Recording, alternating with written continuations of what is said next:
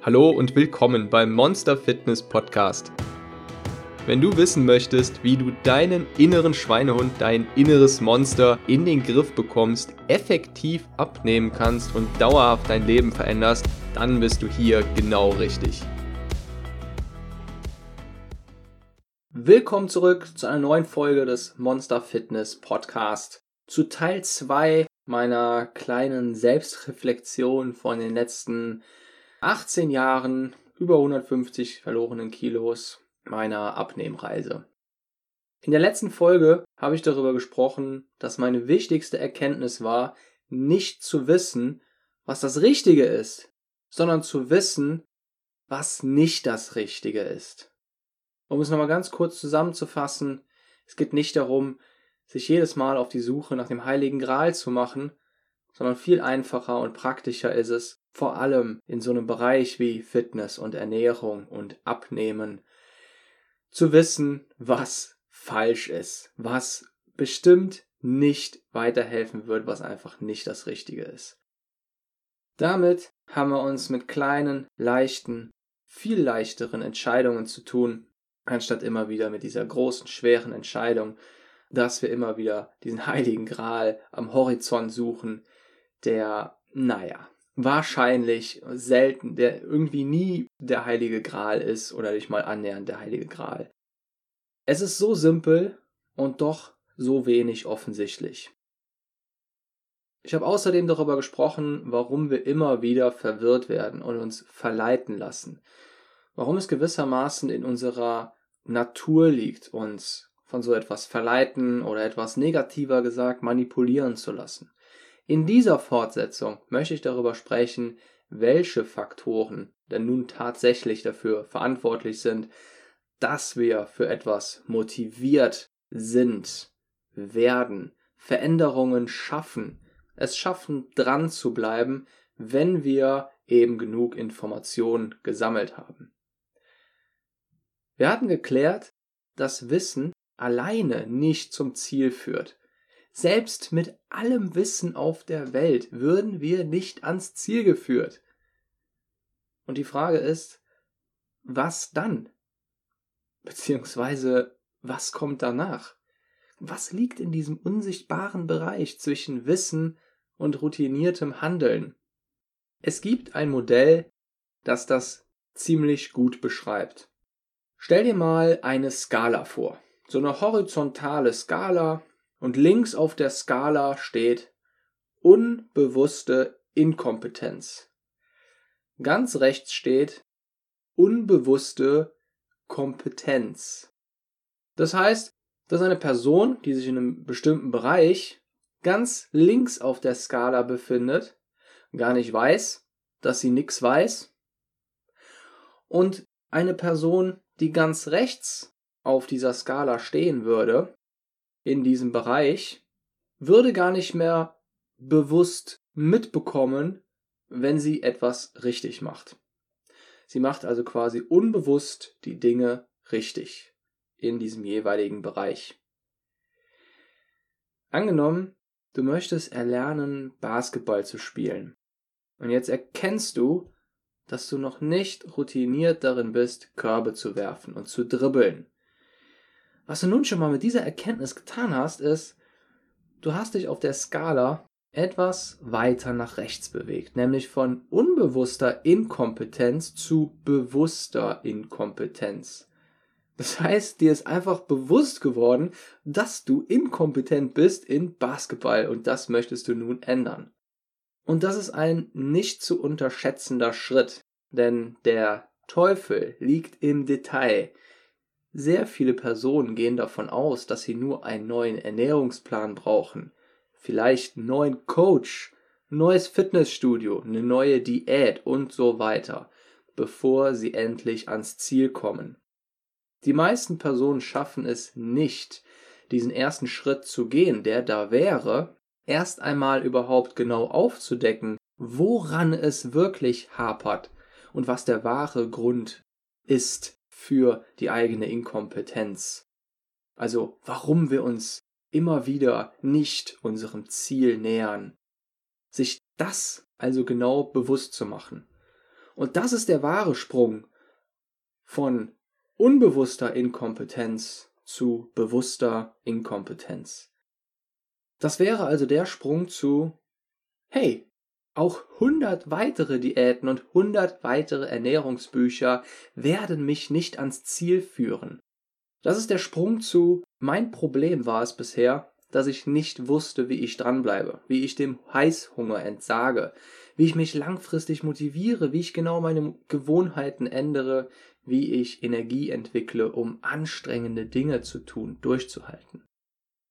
Diese Erkenntnis ist der erste Schritt und wir sind nun bei bewusster Inkompetenz, ein Level aufgestiegen. Wie gehen wir jetzt weiter vor? Bleiben wir beim Basketball.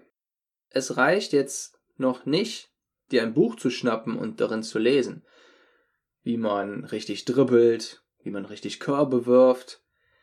Aber wenn du dir genau das Wissen anliest, was dir fehlt, ändert sich deine bewusste Inkompetenz schon mal zu bewusster Kompetenz. Das heißt, du bist ja jetzt bewusst darüber, dass du etwas gelernt hast. Du hast es jetzt quasi vom Buch in deinen Kopf gebracht. Die größte Herausforderung ist jetzt der letzte Schritt, nämlich von bewusster Kompetenz zu unbewusster Kompetenz zu kommen. Wie bekommen wir das Wissen vom Kopf in die Arme, in die Beine, in unser Unterbewusstsein, in unseren neuronalen Autopiloten. Das ist der Schritt, der dafür sorgt, dass du vor jedem Korb nicht mehr an die Lektion im Buch denken musst. Erst nochmal vielleicht nachschlagen musst, Moment, wie halte ich die Hände richtig, welcher Winkel, erstmal überlegen musst, wie du jetzt am besten den Ball dribbelst, sondern du tust es einfach. Es ist dir gewissermaßen ins Blut übergegangen und in deine neuronalen Schaltkreise eingeschweißt worden. Das nennen wir unbewusste Kompetenz. Das ist die Kompetenz, die einen Schachspieler auf einen Blick ein Schachmatt erkennen lässt. Das ist die Kompetenz, die Musiker sofort ein Meisterwerk erkennen lassen. Das ist die Kompetenz, die dazu führt, dass man Skateboard fahren kann, ohne darüber nachzudenken, wie man jetzt gerade auf dem Skateboard steht wie man seine Füße am besten hinstellt und so weiter. Und das Verständnis von dieser unbewussten Kompetenz lässt uns auch verstehen, warum schlanke Menschen trotz scheinbar null Ernährungswissen und null Anstrengung, denn sie lesen ja keine Ernährungsbücher, diese Teufel, wie wir, schlank bleiben. Sie haben nie den Weg gehen müssen von unbewusster Inkompetenz zu unbewusster Kompetenz. Warum auch immer. Vielleicht haben sie quasi von Kind oder Jugend an gelernt, wie man sich intuitiv richtig ernährt, sodass man dann schlank bleibt, im Kalorienrahmen bleibt. Also wenn wir jetzt von solchen schlanken Menschen ausgehen, die eben nie Gewichtsprobleme hatten. Wir wissen also nun, dass die größte Herausforderung dieser letzte Schritt ist. Von bewusster Kompetenz, du weißt, wie man es macht, bis hin zu unbewusster Kompetenz. Du machst es unbewusst richtig. Und wegen diesem letzten Schritt gibt es diese ganzen Tipps da draußen wie frage dich genau, warum du etwas machst. Setz dir ein starkes Warum, schaff dir visuelle Reize, häng dir ein Vision Board auf, setz dir ein großes Ziel und so weiter. Das hat alles den alleinigen Sinn, diesen einen letzten Schritt zu schaffen. Denn was ist dafür nötig? dass es jetzt in unsere neuronalen Bahnen eingeschweißt wird. Ganz genau. Wiederholung. Das ist aber noch nicht alles. Stell dir mal vor, diese Wiederholungen sind nur der Hebel, der eben umgelegt werden muss, damit es bei dir eingeschweißt wird. Zum Beispiel eine neue Routine oder irgendeine neue Handlung. Die entscheidende Frage ist nun, wie wird dieser Hebel einfacher und effektiver umgelegt? Die Länge des Hebels wird von verschiedenen Faktoren bestimmt. Und wie du weißt, jetzt kommt ein bisschen Physik, je länger der Hebel ist, desto größer ist die Hebelwirkung, desto einfacher ist es, den Hebel umzulegen. Und es wird desto einfacher, je mehr Energie du da reinsteckst. Damit verringern sich die Anzahl der Wiederholungen und die Zeit, die du brauchst, um den Hebel umzulegen. Kommen wir jetzt mal ganz genau dazu, welche Faktoren das beeinflussen. Es ist ja nicht einfach nur die Energie. Es sind vier Faktoren. Erstens, dein Warum bzw. dein Oberziel. Warum? Weil wir viel besser lernen, wenn wir emotional von etwas angefochten sind. Das funktioniert im negativen Sinne. Du hast bestimmt schon mal davon gehört, dass wir ganz schnell abspeichern, wenn wir zum Beispiel von einem Hund gebissen werden oder wir fallen versehentlich von einer Mauer, verletzen uns. Da werden in 0, nichts neuronale Verknüpfungen errichtet, die mit diesen Dingen in Zukunft Angst verbinden. Das funktioniert aber auch im positiven Sinne. Das heißt, wenn du dir ein gewaltig starkes Warum setzt, ein ganz häufiges Beispiel dafür ist, eine Hochzeit, die ansteht, an die du denkst. Oh, die ganzen Gäste, es werden tausend Fotos gemacht, die werden noch meinen Enkeln gezeigt. Dann hast du ein sehr emotionales Warum. Und es wird eine Menge Energie ausgelöst. Und stell dir vor, wie die Länge des Hebels zunimmt, je stärker und emotionaler dein Warum bzw. dein Oberziel ist. Das nächste ist unser Wertesystem. Wenn deine Werte, die du erstmal aufdecken musst, funktionieren so ein bisschen wie unsere innere Schaltzentrale, nach, der, nach denen wir unbewusst, unterbewusst handeln, wenn die mit unserem Ziel teilweise oder sogar ganz konkurrieren, dann, ja, dann ist es wirklich so, als würdest du dich wie bei so einem Gummiband versuchen davon zu entfernen mit dem Gummiband. Es dehnt sich immer weiter aus, aber früher oder später wirst du immer wieder zurückgeschleudert. Das heißt, wenn du wirklich in den Turbo schalten möchtest und keine Hindernisse im Weg haben möchtest, dann ist es unbedingt erforderlich, dass du das, was du erreichen möchtest, mit deinen verborgenen, ganz tief drinnen sitzenden Werten in Verbindung bringen solltest. Und das ist gar nicht so leicht, die aufzudecken, denn es sind jetzt erstmal vielleicht nicht die Werte oder es sind häufig nicht die Werte, die wir jetzt einfach so bewusst aufzählen würden. Denn da zählen wir in der Regel das auf, wie wir gerne sein würden oder wie wir uns vielleicht von außen gerne sehen wollen.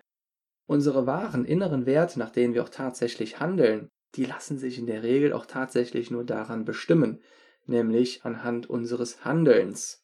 Und das ist dann gar nicht so einfach erstmal aufzudecken. Das geht in der Regel nur dann, indem wir enge Freunde befragen, Leute, die uns ihre ehrliche, ungeschonte Meinung sagen und uns ähm, ja eine Einschätzung dazu geben, was sie denken, was unsere Werte sind. Und dann im nächsten Schritt können wir aufschreiben, wie wir unser Wertesystem aufstellen oder glauben, dass wir es im Inneren aufgestellt haben.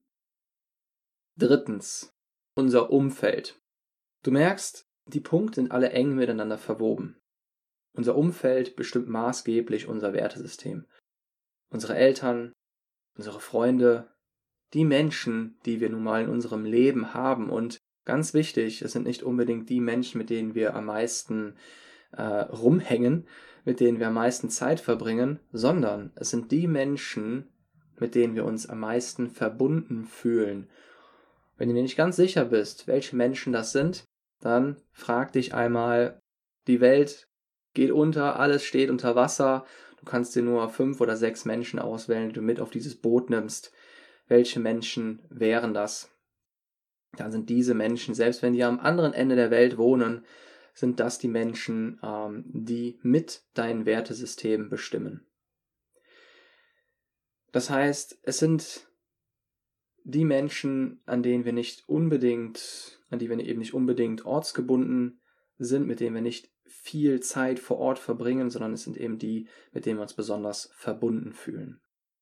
Zuletzt der vierte Faktor, und den wir am meisten beeinflussen können und der eine unglaublich gewaltige Wirkung hat, der gewissermaßen den hervorragenden Sportler vom absoluten Spitzensportler unterscheidet, ist unser Glaube an den Erfolg.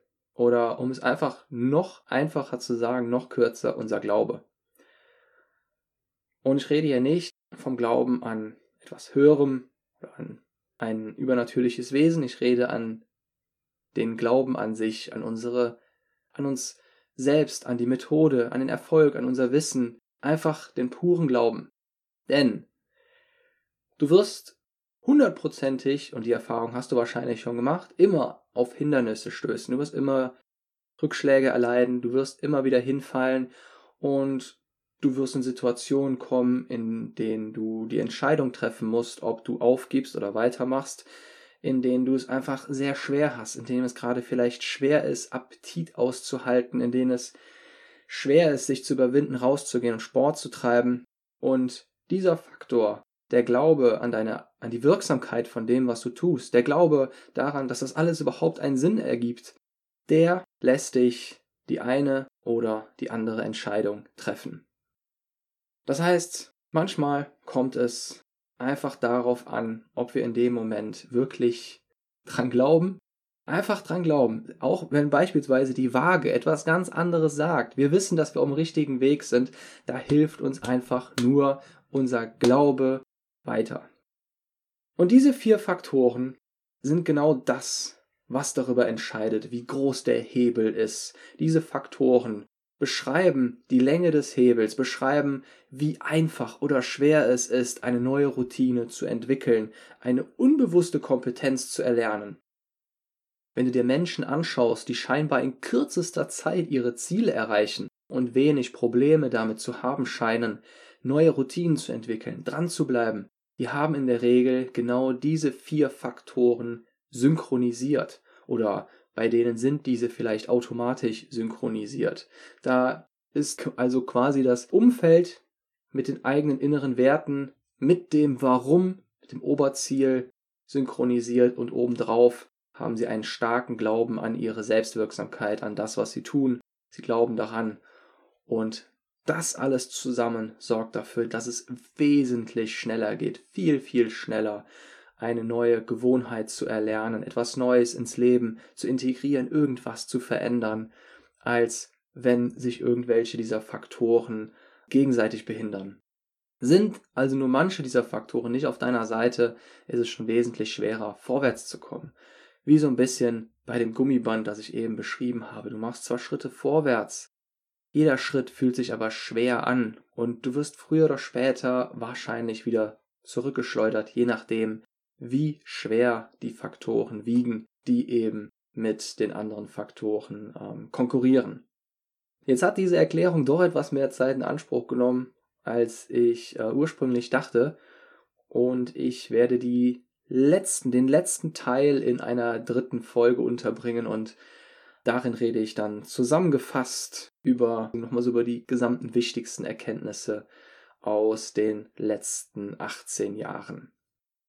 Die Grundlagen haben wir jetzt im ersten und zweiten Teil sehr gut abgedeckt, denke ich. Und im nächsten Teil geht es quasi, hau ich nochmal da alle Punkte raus, von denen ich denke, dass sie nicht ganz so offensichtlich sind und gleichzeitig sehr stark ähm, auch anderen weiterhelfen können. Ich hoffe sehr, dass ich dir hiermit schon mal weiterhelfen konnte und dir einen tieferen Einblick so in das Ganze verschaffen konnte. Und ich wünsche dir eine wunderbare Woche. Wir hören uns frühestens nächsten Sonntag wieder. Dein Monster Coach.